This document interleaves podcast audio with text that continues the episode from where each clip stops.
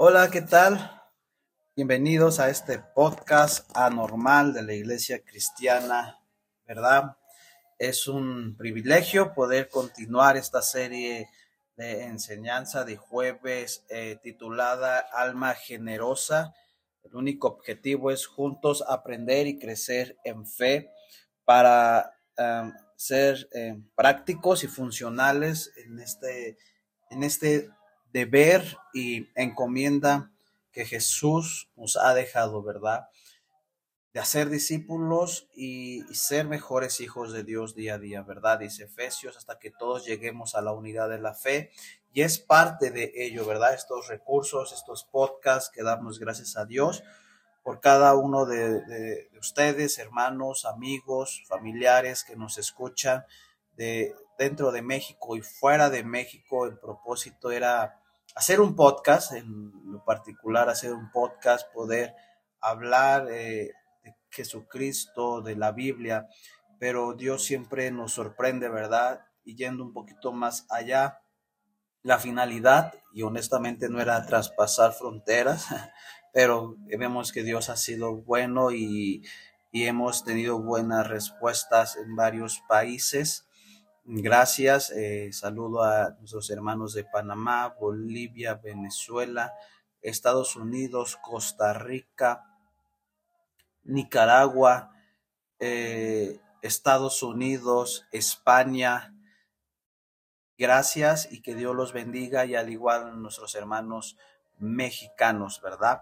Bien, pues vamos a continuar con nuestra serie, eh, hoy capítulo 5, o ya jueves 9 de noviembre.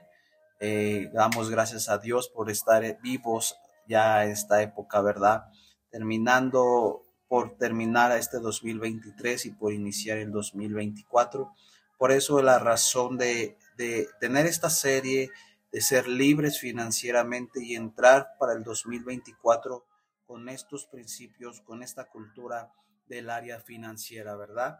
Que creo que a todos en un momento dado eh, decae nuestra fe en esta área financiera, pero estamos aquí prestos para entender, ser obedientes a lo que dice la palabra de Dios y bajo sujeto a la escritura, ¿verdad?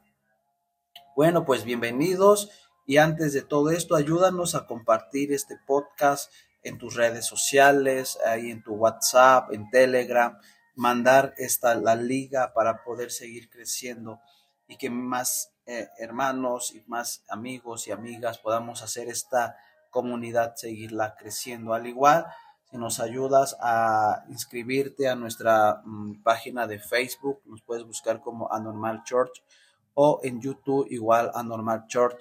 Ahí estaremos eh, subiendo contenido y poder interactuar de una manera más, eh, llamémosle, sí, poder interactuar más, ¿verdad? Poder tener contacto, poder tener el gusto de saludarte, podernos escribir eh, y, estar más en comunidad. Bien, pues es, vamos a entrar hoy, jueves 9, 9 de noviembre, ¿verdad? Bien, hoy vamos a, con nuestro capítulo 5, ¿verdad? Titulado Cuchara, una cuchara o una pala, ¿verdad? Así es como Dios mide. Así lo he titulado una cuchara y una pala, así es como Dios mide. Hoy vamos a entrar eh, un poquito eh, sobre el valor y la importancia de dar, pero eh, de una manera más práctica, ¿verdad? la palabra de Dios siempre es práctica, no, no siempre es conocimiento, es conocimiento y práctico, a la vez un 50 y 50, porque si no, dice la palabra de Dios que la palabra mata y envanece, ¿verdad? Entonces todo tiene que llevar eh, conocimiento y práctica, porque si no, nuestra fe es muerta, ¿verdad? Bien, pues la prosperidad no se mide por lo que se tiene, sino por lo que se da. Apréndete estas frases que te van a ayudar a crecer en tu fe y, seguir ejercitando tu fe, ¿verdad? La prosperidad no se mide por lo que tienes, sino por lo que se da, ¿verdad? Los regalos de Dios nunca son prestados, sino son depósitos. Me encanta lo que dice el hermano Mike Miller, ¿verdad? Los regalos de Dios nunca son prestados, sino son depósitos. Estos regalos que Dios te da, hablando en el área financiera, ¿verdad?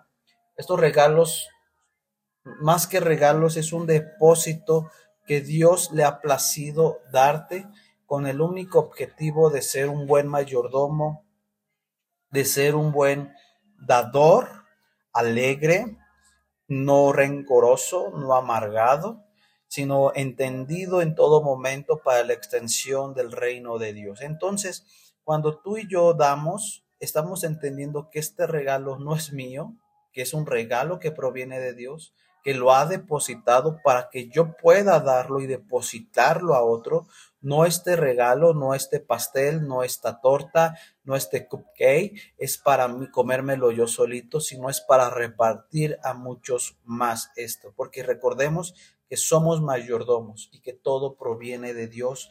Y en un momento dado, si somos malos administradores, Dios puede cerrar el cielo poder y, vivamos al día a día o en su caso pueda recortar esas bendiciones financieras sobre nuestras vidas porque no las hemos sabido aprovechar y aprovechar no es hacernos ricos a costa de Dios, no es guardar dinero, aprovechar los recursos financieros de Dios es dar sin recibir nada a cambio. Y es ahí donde Dios pesará y verá nuestro corazón.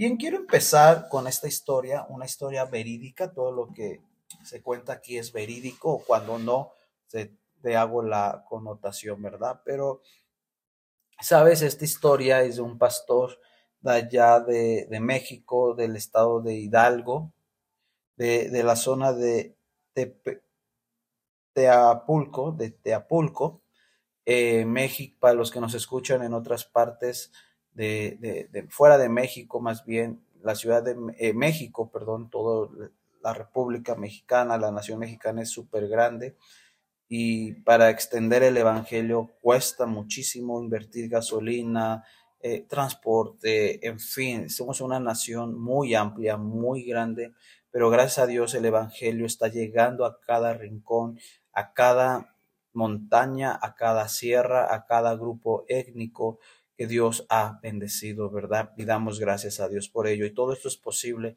por el dinero. Sí, el dinero, el dinero no mueve. En México hay una frase que dice, el dinero mueve todo. Eh, hablándolo no así tal cual espiritualmente, más bien lo que mueve es el corazón de la iglesia, ¿verdad? La iglesia sí se sostiene con bienes, con recursos, con dinero, ¿verdad? Pero se sostiene con el corazón, porque si el corazón de los congregantes. Hay eh, ligaduras, ataduras demoníacas de, de, no dar, de, de, ser ávaros, de no dar libremente, eh, va impidiendo el, el avance del reino de Dios y Dios pesa y valora los corazones de cada uno de nosotros. Bien, entonces esta historia es de este pastor allá en Apulco, Hidalgo, es, en, el estado de Hidalgo, México, ¿verdad? Este hombre, este pastor, era un pastor eh, que no tenía preparación, hablemoslo así, una persona que había estudiado tercer grado de secundaria, nivel básico, eh, eh, va con el llega el pastor Myers a, dar una charla, una convención de pastores para cómo dar, ¿verdad? Y, él eh, se conectan, ¿verdad?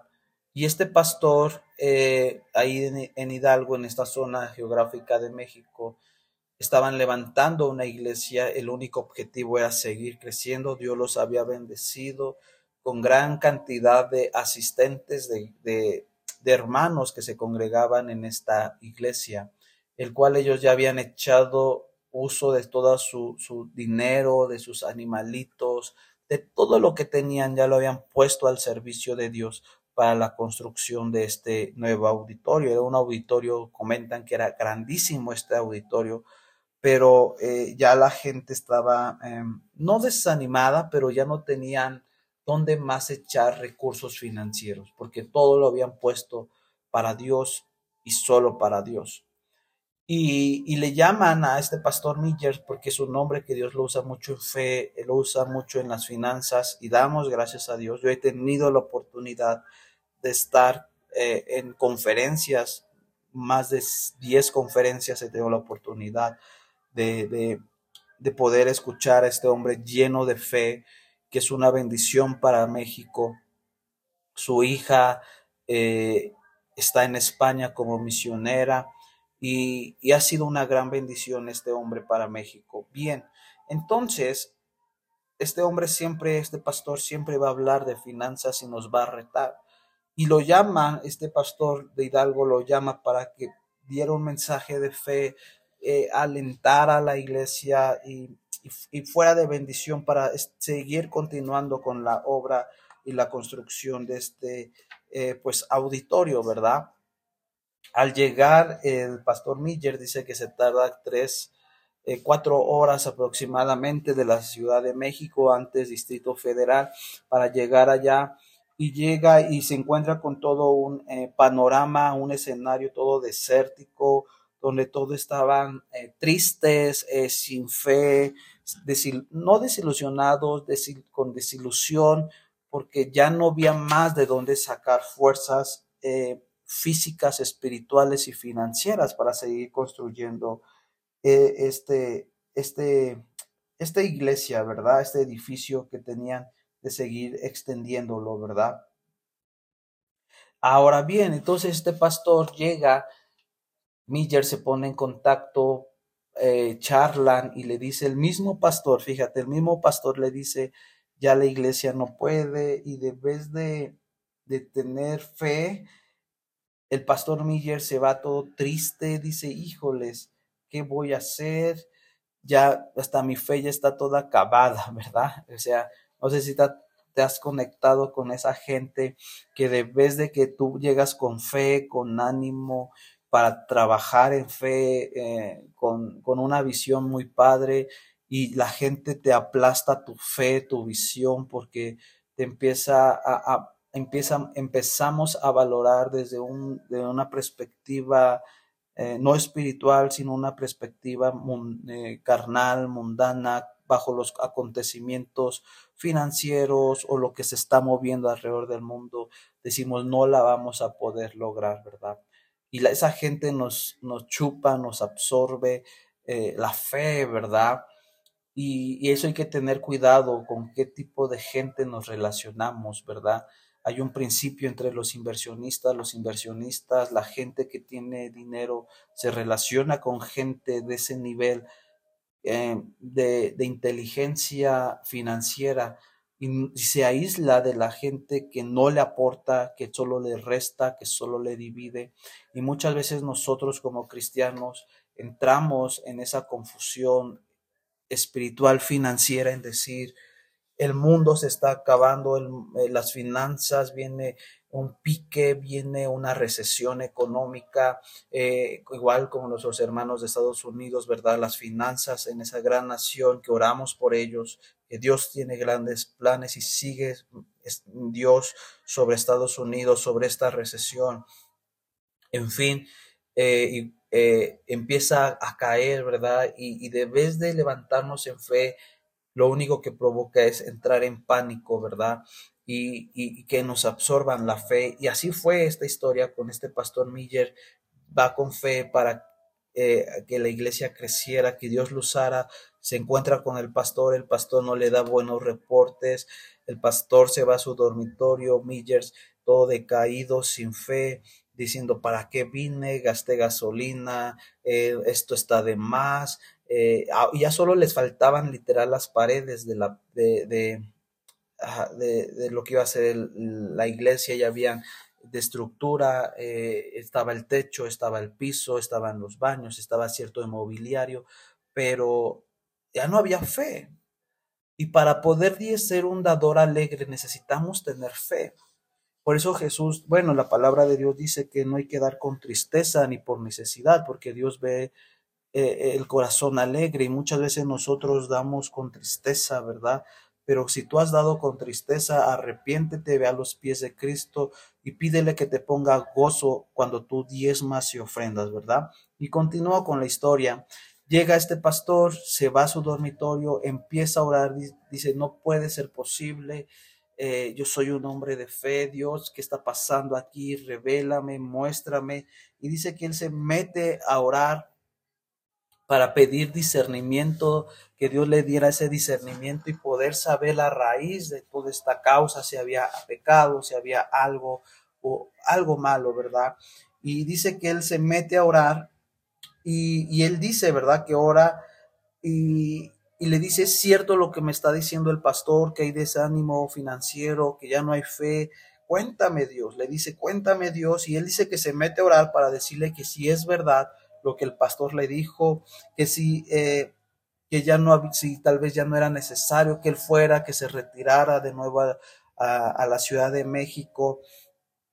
Y dice, ¿verdad?, que en esa ocasión, orando, esa madrugada, este pastor Millers, ora y Dios le habla y le dice, ¿verdad? Que era verdad, que era verdad todo lo que estaba aconteciendo, que esa, que esa iglesia estaba cayendo en una apatía, en fe, en la área financiera, ¿verdad? Él dijo, sí, en verdad no hay, no hay finanzas, hay apatía, pero le dijo, pero Dios le habla y le dice al pastor Miller, no hay, no hay nada imposible para mí. Vamos a trabajar juntos en fe para que este pueblo se levante en fe y termine la construcción y puedan testificar del Dios Todopoderoso, ¿verdad? Y, y, le habla, ¿verdad? Este hombre y le, y le dice el nivel de fe en el que está, no hay fondos, es por eso que te he enviado, ¿verdad? Y Dios envía ciertos momentos a hombres, a mujeres llenos de fe a nuestras vidas, como en este momento, para alentar nuestra fe y, nuestro, y retarnos en el área financiera y decir, todo se lo debemos a Cristo y, y movernos y levantar. Nosotros, a los que nos escuchan, ¿verdad? De México y fuera de México, somos una iglesia que estamos iniciando. Empezamos el 30 de abril y dando gracias a Dios el cual Dios ha sido muy bueno, ¿verdad? Nos ha estado bendiciendo con la ayuda de los congregantes, ¿verdad? Todo ha sido de la ayuda de los congregantes para crecer como iglesia en adquirir sillas, adquirir eh, todos los recursos y ahí vamos funcionando y damos gracias a Dios por cada hermano y cada congregante que se ha comprometido en, en ser fiel en sus diezmos, en apoyar para las cosas materiales o en fin. Entonces, eh, necesitamos avanzar, luego eh, los recursos son, eh, no, nos, no nos rinden, ¿verdad? Quisiéramos avanzar más, pero Dios ha sido bueno porque en este lapso pequeño estamos viendo la mano de Dios, cómo estamos creciendo. Y creemos que primeramente Dios, que para el 2024 Dios nos estará dando una propiedad, un, un local para poder seguir avanzando, seguir creciendo y que nuestra fe no decaiga, sino que sigamos siendo pilares en la fe y que siga Dios tocando los corazones de nuestros hermanos para que sigan siendo generosos. Es, estaba, eh, leía esta historia y venía un poquito así, ¿verdad? No decaigamos en nuestra fe. Si tu iglesia, tú donde nos estás escuchando, está creciendo o tienen planes de crecer en este, lo que resta de este año o lo que viene en el próximo año, sé tú un dador alegre, involúcrate en ello, porque eres fundamental para tu iglesia, no por el dinero, sino por la fe, porque la fe es un patrón bien importante y el corazón es un, juega algo bien importante en la vida del cristiano. Si tú te cuesta trabajo dar, cuestionas las finanzas, yo te invito a que puedas acercarte con tus autoridades, con tu pastor, con el contador, el que lleva las finanzas y con toda libertad poder decir, cómo se maneja el dinero, que no tendría que ser, pero hay esa libertad y esa transparencia. ¿Por qué? Porque em, luego dicen por ahí, cómo te va en la vida, por eso hay tantas dudas, pero en el reino de Dios no tiene que ser así. Regreso a la historia porque el tiempo avanza y hay mucho de qué hablar, ¿verdad? Entonces dice que esa ocasión este pastor llega al otro día alegre, lleno de fe, para empezar a hablar, ¿verdad? Y, Dios antes de ello le da una instrucción al pastor Miller, dice, quiero que enseñes de esta manera, quiero que lleves una pala y una cuchara. Y dijo, ok, no es nada difícil, eso se consigue en cualquier lugar, estas herramientas, ¿verdad? Y quiero, eh, vamos a ir entrando en materia, ¿verdad? En este, en este episodio de este podcast. Todos conocemos cómo es una pala, cómo es una cuchara y, todos tenemos acceso a ella o lo hemos visto que es ello, ¿verdad? Y dice ahí en Lucas capítulo 6, versículo 38, dad y os dará medida buena, apretada y remecida, y rebosando darán en vuestro regazo, porque con la misma medida que, que medéis, esa volverán a medir. Quédate con esto, dice, porque con la misma medida que midéis, esa volverán a medir. Pero arribita dice, dad y os dará. Quédate, os dad y os dará, y con la medida con la que medéis, os volverán a medir. Quédate con eso ahorita. Muchas veces nuestra vida tenemos lo que tenemos porque así es lo que damos, conforme al principio de la Biblia, lo que acabamos de leer ahí en, en, en Lucas 6:38. Dice, dad, dice, dad y os dará. Y luego dice, ¿verdad? Con la medida que me deis, os volverá a medir. ¿Cómo has dado delante de Dios? ¿Qué tanto has estado dispuesto a sacrificarte en la área financiera? Estamos en una enseñanza, en un seminario financiero y pues todo está referente al dinero, ¿verdad? ¿Qué, cómo, has, ¿Cómo ha sido tu comportamiento delante de Dios en las finanzas? ¿Has sido un ladrón? ¿Has sido un asaltante? ¿Hay un espíritu de avaricia?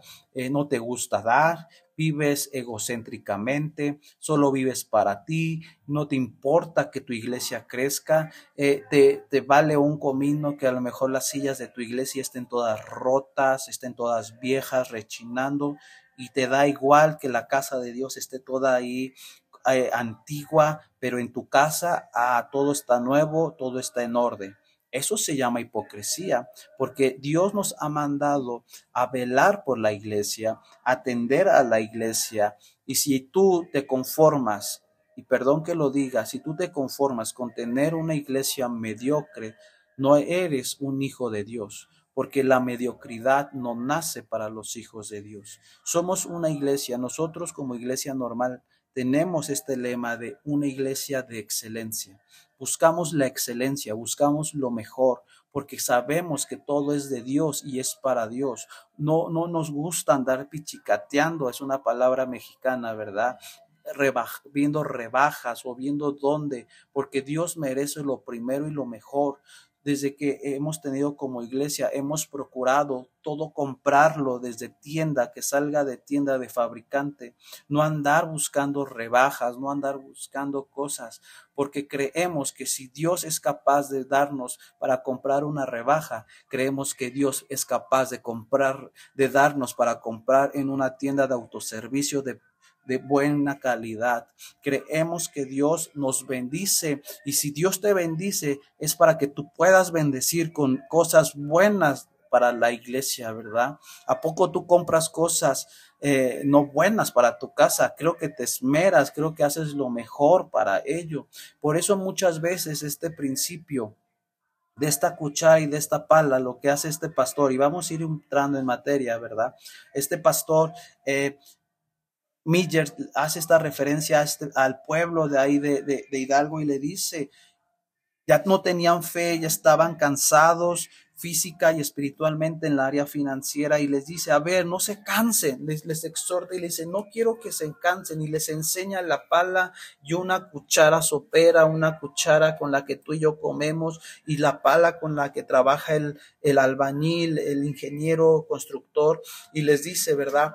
Estas dos medidas, con cuál, si, se trata de medir, cuál preferimos medir. Y tú puedes decir, ah, depende que vamos a medir, porque si voy a medir yo cuánto, si yo cuánto voy a pagar, pero si a mí me van a dar con algo, si me van a servir con esa, prefiero la pala.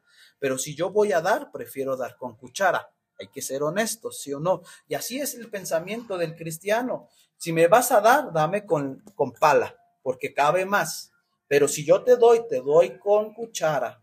Y eso no tiene que existir porque sabemos que todo lo que damos es para el reino de Dios y el avance del reino de Dios. Tú y yo no tenemos que dar con cuchara, tenemos que dar con pala. Sea quien sea, nuestros enemigos o no enemigos, para el reino de Dios, qué mejor desvivirnos, trabajar más para poder llevar nuestras gavillas, dar nuestro, nuestra semilla no con cuchara, sino con pala. Y muchas veces nosotros hemos venido delante de Dios con cucharas para que hemos, y aún dentro de, la casa pudiéramos sacar em, eh, con palas, poder dar palizas. Eh, paliza es una palabra también muy chilanga, ¿verdad?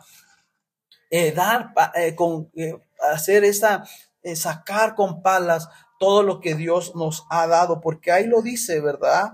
Lo dice ahí en Lucas 6:38, regresamos, dice, medida buena, apretada y remecida, rebosando serán en vuestro en nuestro regazo, porque de la, con la misma medida con que midéis volverán a medir. ¿Sabes qué? Dios mide la medida en lo que tú das financieramente. Dios sí mide y Dios sí ve. Muchas veces dice, no, al fin y al cabo, Dios Ve el, ve el corazón, no ve la cantidad. Eso es una mentira demoníaca, iglesia, que hemos caído muchas veces la iglesia. La iglesia ha caído en esta mentira y por eso nos hemos perdido de tanta bendición y dádivas del cielo, porque decimos, ay, con tal que diezme o ofrende diez pesos o con tal que ofrende un dólar o tres dólares, no importa. Dios vio que lo di con todo mi corazón. No, no, no, no, no, porque estamos la palabra de Dios no se contradice porque dice, ¿verdad? Con la misma medida con que midéis se, se, nos volverá a medir. Con esa misma pasión, con esa misma entrega, con esa misma obediencia,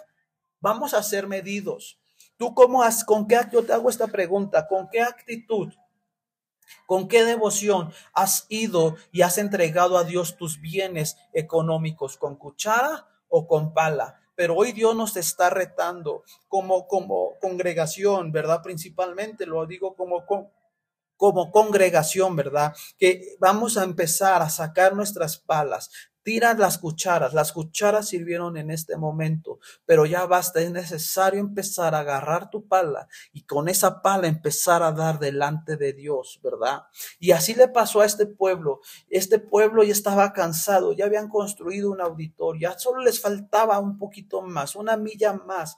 Y, y Dios les dice a través de la vida de este pastor, den más se puede dar más. Y ellos decían, ¿cómo vamos a dar más? Ya no tenemos recursos, ya no tenemos dinero, por más de donde quisiéramos sacar. Y, y Dios a través de este pastor los estaba retando a decir, den más, pueden dar aún más, pueden dar, ustedes pueden dar aún más.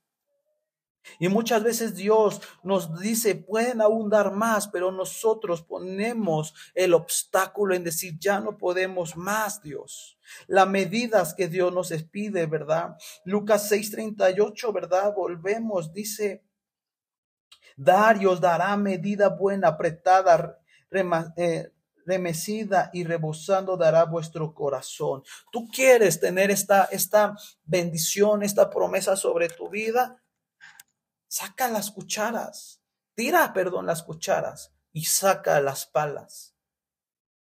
Porque no puede ser posible que, el, que lo que Dios te da, tú lo lleves llevando como limosna. Por eso la iglesia cristiana no pide limosnas. La iglesia popular católica dice la limosna, porque Dios no es un limosnero a quien llevar y tributar lo que, de, lo que de Él es. Por eso luego muchas veces los cristianos nacidos de nuevo, los los que apenas han conocido a Cristo, les cuesta trabajo diezmar porque les han enseñado que Dios es un limosnero y a Dios se le da la limosna. A Dios no se le da la limosna, a Dios se le da lo primero y lo mejor, porque más bien el quien es limosnero eres tú y eres yo. Tú y yo delante de Dios sí somos limosneros, pero aún así Él no nos trata así, Él nos trata como hijos y por eso nos da él conforme a sus riquezas en gloria. Y muchas veces no recibimos las cosas que son como sus riquezas en gloria a causa y consecuencia a que nosotros tratamos a Dios como limosnero. ¿Y cómo lo tratamos como limosnero? Por cómo le damos y cuánto le damos.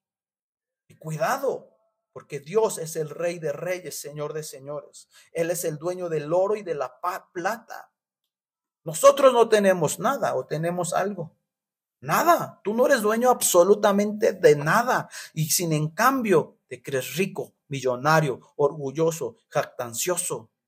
Pero cuando Dios entra a tu vida, te tienes que rendir Y eso le pasó a Job. Job era un buen mayordomo porque dijo, nada es mío. Dios le quitó todos sus bienes materiales, su familia, sus amigos, y, y él al fin y al cabo seguía entendiendo que él solo era mayordomo y que en un momento dado Dios no lo iba a desamparar porque él había sido leal en todo momento como, como amigo, como padre, como esposo, como hijo de Dios él sabía que Dios no le iba a abandonar. Eso es la certeza de un buen mayordomo. Que pase lo que pase, sé que Dios nunca me va a abandonar y me va a desamparar, porque yo he dado con buena medida y así con la medida que, que yo di, seré medido una vez más en mi generosidad y en, mi, eh, eh, eh, en la gracia de Dios, ¿verdad? Es ahí, iglesia, cómo tenemos que trabajar. Algunas personas dan sus ofrendas a Dios con una cuchara y luego cuando no hay trabajo, no hay despensa eh, o la despensa está vacía, cuando hay que suplir necesidades para las escuelas o para los niños o que ya no alcanza, la, ya la ropa está toda desgastada o tengo que salir de un apuro financiero, empezamos a orar pidiendo a Dios que supla nuestras necesidades. Dios suple esta necesidad, pero Dios dice, con cuánto tú me has dado, con cuchara o con pala. Y es ahí donde aplica este principio, con la vara, eh, con la misma medida que tú midas, serás medido. Y es ahí cuando empezamos a clamar y decimos, Dios, ahora sí te prometo que voy a ser fiel en mis diezmos, en mis ofrendas. Ah, sácame de este apuro. Dios, tú eres dueño del oro y de la plata y Dios va a ser rico en su misericordia que te va a proveer, pero no se tratan así las cosas. ¿Cómo tú, con qué cara tú vas delante del Dios cuando le has robado los diezmos? Le has robado ofrendas, le has robado de sus finanzas. No nos queda cara. Pero tenemos a un Padre que dice acercarse, acercarse confiadamente al trono de la gracia. ¿Qué significa esto? Que tenemos gracia y que nuestro Padre no es igual como tú y como yo, porque si fuera Dios como tú y como yo en emociones, en carácter, en sentimientos, esto ya se hubiera ido a la borda. Pero tenemos un Padre y lamentablemente hemos abusado de esas ventajas que tenemos como hijos de Dios. Pero es tiempo, iglesia, es tiempo, amigo, hermana, de ser leal con tus diezmos y ofrendas. Deja de, ya de, llorarle al dinero, deja de, ser codo, deja de ser ahorrativo. Hay gente que dicen por ahí que, que ni se... Ni, come plátano para no tirar la cáscara. Hay gente que, que va al supermercado y ve un chocolate y lo ve a, precio de, un, de dos dólares, que lo ve a precio altísimo y no lo compra y se queda con las ganas de ese chocolate. Vienen y te eh, viene, viene, viene alguien y, te eh, subes a la combi, al transporte público, vienen y te quitaron esa lana y, y te perdiste la lana te llevaste el susto y ni disfrutaste tu dulce, ni tu chocolate, ni tu candy. Qué ironía somos como hijos de Dios y como seres humanos. Preferimos dar y ser robados a que Dios sea el dueño y nuestro protector, ¿verdad? Por supuesto que haré, dice Dios, solo tengo una petición. ¿Me podrás prestar tu cuchara? Así es Dios, ¿verdad? Oh, no, Señor, fíjate esta historia. Oh, no, Señor, clamamos, clamamos una cuchara, no me basta. Y sin embargo, esta es la medida que a menudo usamos para darle al Señor. ¿Acaso piensas que por un momento que Dios violará el principio de su palabra eterna? Queremos que Dios nos dé más allá. Hay una, dicen, ¿verdad? Dios, bendícenos abundantemente, porque hoy está esta corriente, teoría, doctrina de la prosperidad que no está correcta, aplicada o la están aplicando incorrectamente.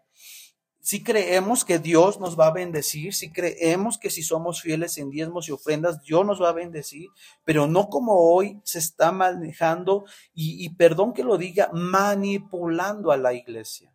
Yo me atrevo a decirlo como pastor, nunca he, caído en esto delante de la iglesia y delante de Dios en manipular a la iglesia. se hace la invitación al quien quiera ofrendar y diezmar, ¿verdad?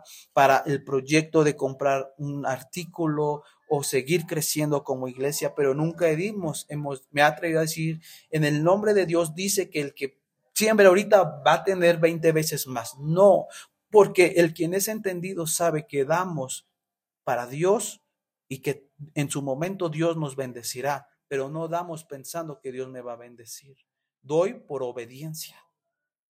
Y cuando tú vas delante de Dios y dices, Dios, ayúdame, dame más finanzas, ayúdame a salir de, esta deuda o ayúdame para esto, Dios te dice, ¿con qué medida tú me has dado? ¿Con cuchara o, con pala? Y Dios, y tú le dices, no, con pala. Y Dios te dice, ¿me permites la misma cuchara con la que tú me das? Y Dios te va a dar con la misma cuchara y tú dices, ay, no, Dios, no es válido, yo necesito más, quiero más bendición. Y Dios te está diciendo, Juan, lo que dice ahí en Lucas 6:38, de la misma medida que tú me diste serás medido. En medio de la dificultad, en medio de la escasez financiera, en medio del problema. Que esto nos lleva a qué? A ser leales. Esto que nos lleva a ser, a ser obedientes. Dios no nos pide más allá. Dios que nos está pidiendo ser cumplidos y leales y no robarle con los diezmos y ofrendas. Si tú ganas tanto, de ese tanto, saca el 10% y no lo negocies a Dios, porque llegará un momento en que Dios va a negociar contigo y recibirás lo mismo que tú obtuviste. Cuidado. ¿Verdad? Cuidado. ¿Acaso piensa por un momento que Dios, Dios nunca va a violar sus principios, verdad? Cuando nosotros usamos una cuchara para darle a Él, Él no tiene otra alternativa más que bendecirnos con la misma medida para no violar sus principios divinos. Por eso esta doctrina de, de ah, de, del dinero, de, que vas a ser próspero, de la prosperidad, eh, que pastores dicen, eh, diezma ahorita y ahorita te va a caer dinero en tu cuenta bancaria. Iglesia, están manipulando y la manipulación es del diablo. La manipulación es satánica, es un espíritu, el que único que manipula es Satanás. Por eso Dios nos ha dado entendimiento y oídos para entender lo que proviene de Dios. Y mucha gente le gusta irse a la manipulación porque es más fácil ser manipulado que, someternos a la obediencia, que son cosas muy distintas. Manipular es dame algo a cambio y yo te doy permiso y licencia a esto, mas la obediencia es sumisión, sujeción y lealtad hacia con Dios. Y mucha gente le gusta irse más porque hay muchas iglesias cristianas, y hoy no, no es el tema, ¿verdad? Pero porque hay tantas iglesias con miles de... Ah, hay acepciones, claro, en México, la Ciudad de México, hay una iglesia que yo sigo particularmente, de un pastor buenísimo, eh, que sigo parte de, eh, de, él, ¿verdad? Porque iglesia, esta iglesia ha crecido muchísimo y no por la manipulación, sino por el temor de Dios que hay ahí.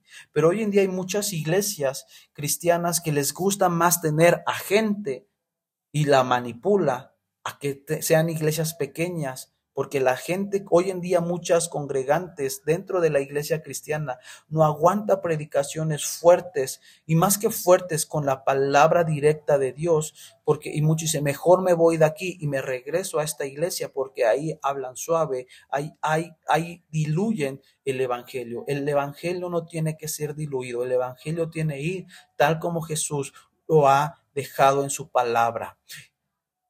Yo prefiero por el momento tener ahorita una iglesia pequeña, que si anhelamos y decimos sí y amén a que Dios haga crecer la iglesia, pero formar verdaderos discípulos y hombres, porque a rato estos hombres que estamos, estamos dentro de esta congregación anormal van a ser verdaderos discípulos, cabales, inteligentes, entendidos, que ellos van a reproducir a verdaderos discípulos y no van a, no van a, no una iglesia frágil que cuando vengan momentos difíciles se huyan y corran. Hoy en día las iglesias están llenas porque hay hay, eh, los, los, están llevando a, a, a un evangelio condicionado. Si tú me das, te permito que hagas esto. Y así no es el evangelio. El evangelio es obediencia y no es el tema, ¿verdad? Continúo en estos pocos ya minutos que nos quedan. Entonces, Dios quiere, ¿verdad? La pala. Dios quiere que llevemos las cosas, los, lo que le pertenece a Dios, no con cuchara, sino con esta pala, ¿verdad? Esta es la medida, ¿verdad? Y hoy yo te pregunto, ¿cuántos no quieres? ¿Cuánto, ¿Qué quisieras que Dios, cómo quisieras que Dios te bendijera? ¿Con una pala o con una cuchara? Por supuesto, y escucho pala. Pues de la misma medida, si quieres que así Dios te bendiga financieramente, no le robemos a Dios. Simplemente, esa es la, realidad. No le robemos a Dios. Esa es la realidad, ¿verdad? Eh, todos queremos, ¿verdad? Esa pala. ¿Cuánto es una pala llena? Pregunta mucha gente. ¿Cuánto debo dar? ¿Verdad? Mucha gente, los que vienen a Cristo, dicen, es que cuánto es el diezmo y yo no estoy de acuerdo al diezmo y es que esto y cuánto tengo que dar y, y cuánto es la ofrenda especial. Por eso cuando se recogen ofrendas especiales, hermanos, dentro de la iglesia y los que nos, toda la congregación que me escucha de la iglesia normal o, otras congregaciones, siempre vienen y dicen, ¿y cuánto es la ofrenda especial? No se les pone una cuota, porque el reino de Dios no es cuota, iglesia. El reino de Dios es cultura en el corazón y ver abandonado el viejo hombre cuando se abren los diezmos, ¿verdad? Y, vemos cantidades que decimos, y ese es su, su pala, ese es su pala o su, su, cuchara. Es que no tiene más y lo justificamos o se justifica. No se justifica, porque cuando tú le pides a Dios, a ver cómo cómo te va con Dios esa justificación. Por eso no se ponen cuotas dentro de la iglesia normal porque se, Dios evalúa, yo ni yo evalúo cuánto dio ella ni ella, simplemente Dios se lo pone a su disposición y, Dios toma control de ello, ¿verdad? Les recuerdo, ¿verdad? Este pasaje con, en, en, Juan, ¿verdad? Dos, donde Jesús usa el almuerzo de este niño, ¿verdad? Para alimentar a cinco mil personas. Estos cinco panes de cebada y los dos peces, ¿verdad? Que, que, Dios, Jesús le pide a este hombre, a este niño, ¿verdad? Así Dios en un momento dado se va a aparecer a nuestras vidas y Dios nos va a decir, Dios nos va a decir en ese momento, iglesia, quiero tus dos panes y quiero quiero tus panes y tus peces. Y tú le vas a decir, a ver, permíteme Dios, déjame sacar mi cuchara, uno, dos, no puedo cinco, pero uno, dos sí puedo. Ahí te va. Cuando Dios te está pidiendo tus cinco peces, tus cinco panes y tus dos peces. No hay más, no hay discusión. Cuando Dios te pide algo es porque te lo está pidiendo literal, no te está entrando en un, en un negocio de machán, de machante, ¿verdad? Aquí en México, en los mercados, en la rebaja, eh, eh, de a ver cuánto es lo menos, cuánto les, les saco lo menos, ¿verdad? En México tendemos esa maldita cultura de regatear. Iglesia, hermanos mexicanos, no regatees, porque si regateas, sabes que estás trayendo un espíritu de pobreza sobre tu vida y no se trata de regatear. Si te cuesta 20 pesos, paga los 20 pesos. Y si no crees poderlos pagar, no regatees. Pero eso es una cultura que ha traído ruina y destrucción al, pueblo mexicano. Todo mexicano regatea. ¿Y cuánto es lo menos? Y esto, hermano, ¿y por qué esto? Hermano, se paga y ya. ¿Por qué regatear? No, no, tu padre es el dueño del oro y de la eh, del oro, del oro y de la plata. Si es dueño del oro y de la plata, ¿por qué? tengo, tenía un tío, ¿verdad? El que luego les comento, este tío partido con el Señor, él tuvo muy buenos trabajos, él era guardia, eh, era escolta de, de, altos funcionarios, ¿verdad? Y con gente de dinero muchísimo. Y recuerdo eh, de tantas pláticas que lo, o vivencias que él nos contaba, ¿verdad? Él trabajó eh, para el guardia personal, era el número uno, el que orquestaba toda esta guardia de, de, de ser, sí, guardaespaldas eh, cuidaba principalmente a, este persona, a este personaje. Este personaje era el vicepresidente a nivel nacional de, de McDonald's. A nosotros nos convenía porque venía mi tío y nos regalaba los cupones para ir a comer gratis a, a McDonald's, ¿verdad? Y nos daba nuestros talones y nos llamaba, eh, qué tiempos, ¿verdad? Y me decía, ten para que tus papás te lleven a pedir tu cajita feliz. Y, y, y luego hasta yo tenía toda la colección, no toda, pero ciertos personajes de temporada de McDonald's. Y, podíamos pedir cajita feliz, McTrio, McFlurry, eh, los Sunday, en fin, los Nuggets. ¿Y qué voy con esto? Él me contaba que esta ocasión mi tío iba escoltando, eh, él venía manejando el vehículo donde iba el, el hijo de este vicepresidente de, de, McDonald's en México y, le dice, venía todo el convoy de carros, ¿verdad? Cuidando la seguridad de este, de este niño, tendría ocho años, algo así recuerdo la historia, y dice mi tío que le dice, detente René, detente René, y que le dijo, ¿qué le pasa? ¿Se encuentra bien? Y le dice, sí, aquí en México es muy común en las zonas de, mm, eh, bueno, zonas, en las calles, ver puestos de, de puestecitos de triciclos o diablitos, transportes para poder llevar dulces, la gente que vende dulces.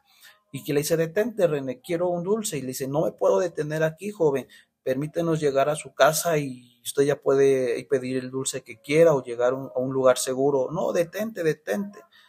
Eh, el niño hizo berrinche, no sé, eh, hubo un semáforo, vieron el, un puesto en la esquina, eh, baja el niño el, el, el, parabrisas y le dice, este, mi tío le dijo, es rápido, solo escoge el dulce y nos seguimos, ¿verdad? Todo comunicando, el niño se va a parar, se hacen un cerco de protección y el niño, a lo que voy es esto, el niño le dice, Señora, señora, ¿cuánto cuesta su puesto de dulces? La señora se ríe y le dice, ay, niño. Le dice, en serio, yo quiero comprarle su puesto de dulce. Y ya mi tío le dice, compra el dulce que quieras y ya vámonos. Dice, no, es que le quiero comprar todo el puesto de dulces. Y la señora pues ni sabía ni se imaginaba con quién estaba hablando y, o, o, que el niño tenía el poder adquisitivo para comprar todo el supuesto de dulces. Y le dice, ¿cuánto es? Y la señora, viendo niño y voz de burla, le dijo, cuesta 500 pesos. Esto te estoy hablando que fue más de 15 años esta historia y que le dice 500 pesos y le dice este niño, René, ¿tienes 500 pesos que me prestes? Y mi tío le dice, sí, pero ¿qué vas a hacer? Y le dice, es que le va a comprar todo el puesto de dulces. Y le dice, ¿cómo crees? Y como llevaban tiempo y la protección, mi tío le saca el billete de 500 pesos a este ni a, al niño y le dice, abran la cajuela y echen todo el puesto de dulces. Y la señora decía, no, es que en realidad no cuesta 500 pesos, creo que costaba 200 pesos más. La cosa está en que le echan todo y hasta el niño después ya les quería comprar hasta el carrito, donde, algo así la historia. Le dejan el carrito y a lo que voy, ¿no? El niño llega súper feliz a la casa, a, su residencia con un montón de dulces y le llama a todos los que trabajaban para, para su padre y les regala estos dulces. ¿Qué voy con toda esta, esta historia que te acabo de contar? Así es y funciona Dios. Dios nos ha dado el poder adquisitivo para poder bendecir a otros. Este niño dijo, cuesta tanto y lo pagó y muchas veces nosotros pretendemos, aun siendo cristianos, andar por la vida regateando. Tengo por ahí un familiar que como le gusta regatear. ¿Cuánto es lo menos, machanta? No, porque trae ruina y pobreza. Tu Dios te ha dado, así como esta historia, tú y yo somos así estos niños. Y solo tenemos que voltear al Padre y decirle, Dios me das para poder comprar esto y poder bendecir a esta persona. Así es el reino de Dios. A veces pedimos ser bendición y Dios nos bendice para ser bendición, pero cortamos el brazo porque perdemos y nos deslumbramos ante el dinero. El peligro de estos tiempos es que la iglesia, los hijos de Dios, se deslumbran ante el dinero Cuando tú te deslumbras ante el dinero y solo quieres guardar y guardar y le prometes y le dices, Dios, cuando me vaya bien en una chamba, en un empleo, me pongo a cuentas contigo. A lo mejor ni llega el momento en ponerte a cuentas financieramente con Dios, porque Dios te llama a su presencia. Y cuando estés delante de su presencia, Dios te diga, yo te bendije, no para que ahorraras para tu retiro, yo te bendije para este momento, para que fueras de bendición para la iglesia y para con otros. ¿Qué has hecho con tu dinero? ¿Y tú qué excusa le dirás a Dios? Dios te va a decir, yo te di una pala y tú dabas con cuchara. Y a eso Dios te puede llamar ahí ladrón, asaltante. Y recuerda lo que dice la Biblia, que los rateros, los homicidios, no van a heredar el reino de Dios. Iglesia, no trabajemos por el futuro ni por el presente. Trabajemos al día a día, porque en su debido momento recibiremos lo que hemos cosechado. No te afanes, dice la Biblia, cada día trae su propio afán. Y si tú te afanas por solo tener dinero, dinero, porque no sabes cómo va a ser tu, porvenir, ¿sabes qué? Nunca entenderás la verdadera realidad del cristianismo. Tú no viniste a este mundo para ser rico, perdón que te lo diga, Tú no veniste para tener poder adquisitivo en propiedades.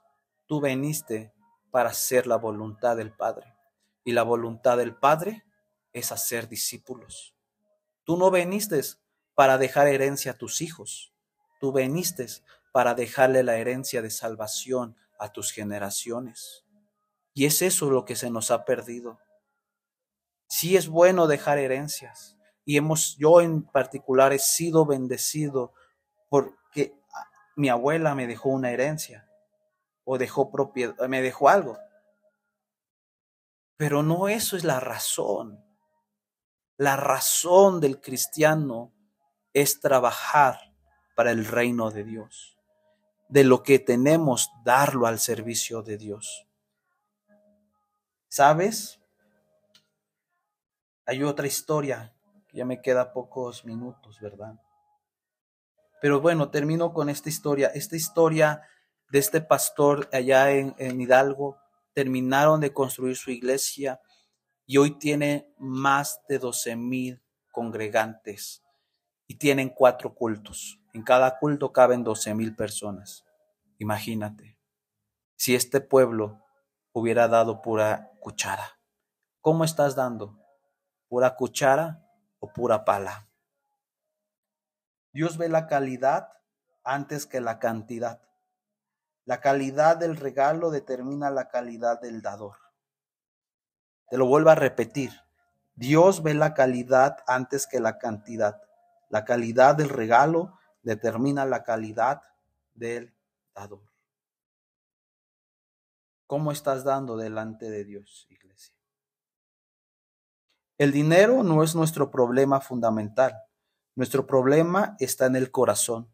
Cuando amamos a Dios más de lo que amamos las cosas, entonces automáticamente pondremos todo sobre el altar. Cuando deseas recibir de Dios, ¿cuánto deseas recibir de Dios? Hago esta pregunta. Él determina el tamaño de nuestra dádiva en proporción al sacrificio de la compañía. ¿Cuánto estás dispuesto a dar? ¿O cuánto tú has estado dando, iglesia? ¿Cuánto? ¿Con cuánta medida? ¿Con cuchara? ¿Con cuánto, iglesia? Tenemos que aprender a dar, iglesia, a despojarnos y no robarle a Dios. ¿Quieres que te vaya bien? No le robes a Dios, porque recuerda, somos mayordomos. Tú y yo somos mayordomos y la mayordomía viene cuando hacemos la voluntad de Dios correctamente. Yo no vengo a, engañarte, yo no vengo a asaltar tu cartera, tu billetera, tu cuenta bancaria. Yo no vengo a darte un curso eh, chantajista. Yo vengo a hablarte de parte de Dios y conforme a la palabra de Dios. Que tienes que dar conforme a la voluntad de Dios. Y si tú le has robado a Dios en tus diezmos, en tus ofrendas, arrepiéntete y ponte a cuentas con Dios. Si tú piensas que has venido a este mundo a tener cosas materiales, pídele a Dios que te dé entendimiento.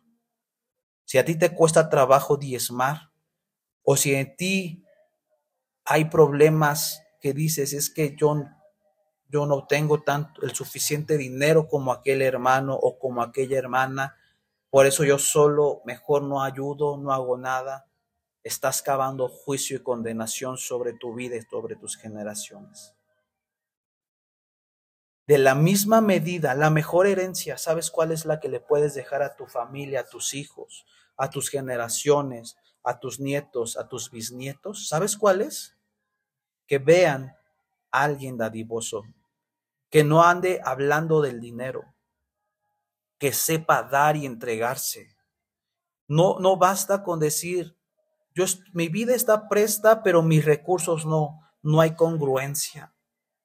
La vida de un cristiano es congruente. Si te cuesta dar, es porque estás endemoniado. Si te cuesta dar financieramente, si estás atado, no te alcanza el dinero, es porque hay un demonio dentro de tu familia, de tu árbol genealógico, el cual, ¿cómo se rompe? Arrepintiéndote y volviendo una vida de dar de una medida conforme a la voluntad de Dios. Que a partir de ahora en adelante tu vida sea transformada. Y estoy seguro, porque la palabra de Dios no miente. Y lo que hablamos aquí y lo que enseñamos aquí no es para chantajear, no es para promover cosas que a Dios no le agradan. Simplemente hablamos la palabra de Dios. Es tiempo de que te vuelvas un hombre o una mujer entendida y que enseñes a tus hijos, a tus hijas a, a no ser envidiosas o envidiosos, a no ser ávaros, a que no tener codicia, sino que dar, porque así es el reino de Dios. Si tú quieres llegar al reino de Dios, tienes que entender los principios y cómo funciona el reino de Dios. ¿Por qué Estados Unidos es una nación bendecida? Porque es entendida y sabe honrar a Dios, que hoy en día ha cambiado la historia, pero está bajo el fundamento. Que tu familia esté bajo el fundamento de esta bendición. Que avancemos, iglesia, amigos, amigas, avancemos en estos principios y dejemos cuando viene Jesús, dejemos que es bueno, que es malo, enfoquémonos en estos principios, porque estos principios no añaden tristeza, sino añaden gozo y felicidad y una vida plena que nos avanza hacia el propósito de Dios. Bien, hemos terminado este episodio número 5 almas generosas. Espero que Dios nos esté hablando, nos esté retando y que lo puedas practicar, porque si no lo practicas, de nada servirá esto. Ponte a cuentas con Dios, que Dios te hable, ponte al servicio de tus pastores, de tu congregación y dile, quiero bendecir la iglesia financieramente, que hace falta o aquí ya está esto o traje esto para vender y lo que se recaude sea de bendición para la iglesia. Bien, pues nos vemos en el siguiente episodio, en el episodio número 6 de este, esta serie de enseñanzas o seminario, como lo quieras ver. Que Dios te bendiga y que la gracia de Dios esté sobre tu vida. Y ayúdanos a seguir compartiendo esta serie de enseñanzas. Nos vemos en el siguiente jueves de enseñanza.